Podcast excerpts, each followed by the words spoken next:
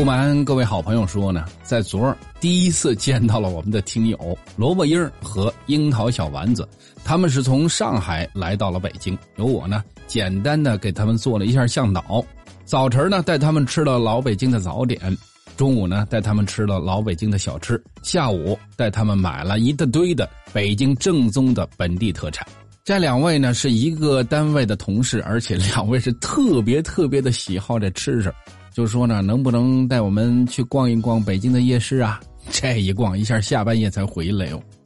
其中小丸子就问到了，说这夜市是起源于哪个朝代的呢？今儿呢，咱们就一起来聊一聊关于夜市那点事儿。关于夜市呢，在学术界很多学者都认为自己的观点是正确的。有人说呢，这夜市是萌芽于汉代，这个说法一出来之后，就推翻了人们所认为的传统的夜市是最早起源于唐中后期的说法。这个论述的学者呢，根据东汉的桓谭所著的《新论离世》第十一，这里边写道。扶风宾亭部延本太王所处，其民有会日，以相于夜中事。如不为妻，则有重灾咎。以及东汉许慎所著的《说文解字考证》，认定了汉代已经有夜市。在《后汉书·孔奋传》中有一日四合之说，这一日四合呢，指的就是早市、大市、西市和夜市。清学者惠世奇在《礼说》中这样写道：“古者为是一日三合，而河西孤臧是日四合。扶风美阳，俗以夜市，则私事之法不行于天下矣。”在这儿所指的夜市呢，就是固定市场中的夜市。这个呢，就为汉代论学者所持的观点。唐中晚期夜市论者认为呢，经过了魏晋南北朝至隋唐，特别是到了中晚唐，方式内外夜间经营逐渐的增多，夜晚消费场所呢多为酒楼妓院，消费者呢多为官僚士大夫、士子以及行商。当时的东都长安崇仁坊夜间的商业活动非常的兴盛，有着一街浮凑、竹青两市、昼夜喧呼、灯火不绝、京中诸房莫与之比呀。所以呢，唐中晚期夜市论者认为，中晚唐的夜市已经大量的出现，逐渐形成了规模，可作为夜市的起源。宋代夜市论呢，则以方墙的倒塌为据。这儿所说的“方”呢，是一个土字旁一个方向的“方”。方式制它是源于周朝，形成于汉朝，到了唐代逐渐的严格。而在当时呢，这方式啊，必须得分开了理解。这方呢是居住区，市呢是商业的交易区，这两者必须得严格的分开。方中不得从事商业活动，并且通过法律以行政的手段，对于方式之间商品交易的时间还有地点进行严格的管理和控制，进而呢就形成了当时长安城百千家寺围棋局十二街如种菜旗的方正格局。同时呢，也从侧面反映了唐代的城市商业交易更多的是一种制度化和理想化的构建，而并不是以市民的消费需求为指向。但是呢，这种状况在北宋就被颠覆了，推倒了方墙。最具代表性的便是周桥夜市。城市市场成为了完全开放的市场，地点开放，时间开放。在乾德三年，也就是公元九六五年四月十三，宋太祖诏令开封府，令京城夜市至三古以来不得禁止。从此，饮食夜市不仅大量的出现，而且非常的繁荣。在《东京梦华录》中有这样的记载。夜市直至三更尽，才五更又复开张。如要闹去处，通晓不绝。以及冬月虽大风雪阴雨，亦有夜市的记载。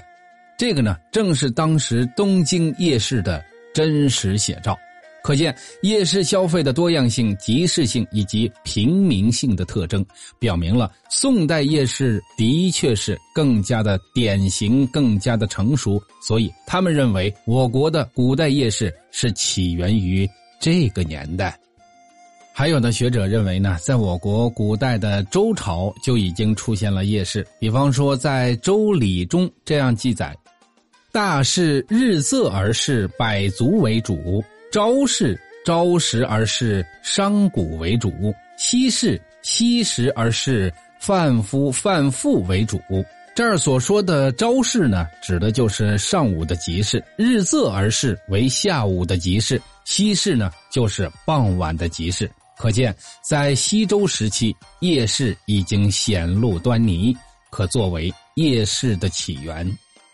咱们呀，甭管怎么说，上述呢只是一些学者的论述，但是有一点，咱们不能忽略的是，事物的发展总得有一定的过程。西周的时候，虽然说已经有夜市出现，但是呢，还并不具备唐宋的规模以及时长和频率。而在唐朝中期以后，在一些通都大邑出现了夜市，对于封闭市场的规模呢，已经有了一些冲击。但是它的规模和程度还不足以破除方式分区的封闭格局。上述这些呢是关于夜市来源的一些话题，咱们呢就不再去细说。咱们还是回到现在的北京，现在的北京夜生活。在这么热的大夏天，您是否有过在夜晚转凉的时候，选择一家夜宵店，吹着夜风？吃着夜宵，聊着大天的经历。如今呢，北京的夜生活啊是越来越丰富，夜晚呢也让人有了思想放松的空间，也让人有了更多对夜生活的期待。就这样，随着对生活的期待，时间一点一点的推移，也一步一步的造就了今天不夜的北京。说起北京的夜生活，首先想到的那就是夜宵。基于当前的季节呢，北京人现在想吃点夜宵呢，首先会想到的那就是百姓的大排档，什么吃点烤串啊，喝点啤酒啊。除此之外，那就是二十四小时营业的快餐店以及餐厅、酒吧。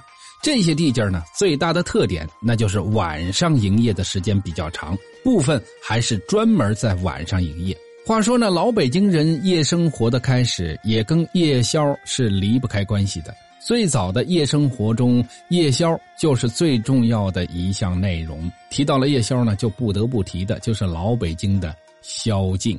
宵禁呢和夜宵是老北京与夜晚有关的不同习俗，一种早已经消失，另一种是延续至今，一起记录了老北京人夜生活的变迁呐。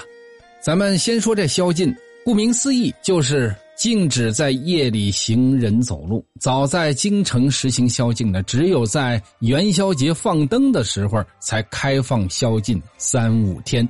说到这儿呢，您就明白了为什么在古装电视剧里边，夜晚的街道总是空空荡荡、冷冷清清的，而破例出现人的夜晚也是有大事发生的夜晚。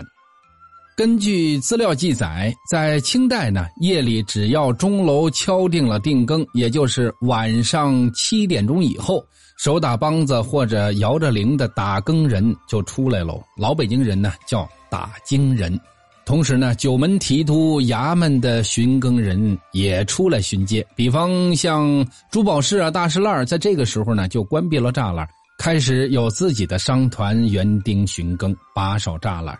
一九二四年九月，九门提督衙门巡更取消了。一九三五年，珠宝市大石栏的关闭栅栏、巡更等宵禁活动也逐渐的取消。随后呢，北京城实行了临时宵禁，也就是每天晚上七点钟准时关城门，遇到有战事还提前的关城，或者呢不开城门。那个时候，北京的夜依旧是冷冷清清、凄凉寂寞的。到了解放初期，城门被拆除，原有的城门之间开了许多的豁口，城区和郊外呢就这样也打成了一片。大石烂也没有了栅栏，大石烂街里的庆乐戏院和前门小剧场每天晚上都上演着京剧和戏曲。大观楼电影院呢，每天晚上一场接着一场的放映电影直到这电影散了场，戏院散了戏，游客呢就会到自己熟悉的摊位之前吃宵夜。说到北京的夜宵呢，一九五七年的一篇名为《北京的夜》的文章有着详细的记录。当时呢，北京的夜宵并不限于大石栏一处，像什么王府井大街呀、西单牌楼啊，还有鲜鱼口啊、隆福寺街呀，都是灯火辉煌。人们来到夜市逛商店、看电影、看戏剧、听曲艺，还有最重要的一项，那就是吃夜宵。那么，北京的夜宵呢，在某种程度上也叫北京小吃的聚会，品种多种多样。除了上海、江苏、广东、山东、河南等地界不同风味的小吃之外，其余都是北京本地特殊风味的小吃。卖夜宵的呢，大部分都是街头摊商，有这么一部分呢是坐上，也有的呢是挑着担子叫卖。北京风味夜宵呢，以荤食为主，傍晚开始布置摊子，街灯和这个摊头电灯一亮呢，就开始营业，营业时间很长，最早呢也得要过十二点，晚的时候呢能到后半夜的两三点钟。现而今，夜市呢是最热闹的场所了，各种吃货汇聚于此，推杯换盏，把酒言欢。所以呢，有人说，逛夜市就是认识一个城市最好的方式。中国那么大，城市的个性风貌千差万别，夜市也变成了地道的本地风味的最佳呈现地点。再加上夜市随到随吃的方便快捷，深藏巷子的勾魂摄魄的美味。夜间几乎成了美食家们最不可错过的饕餮阵地。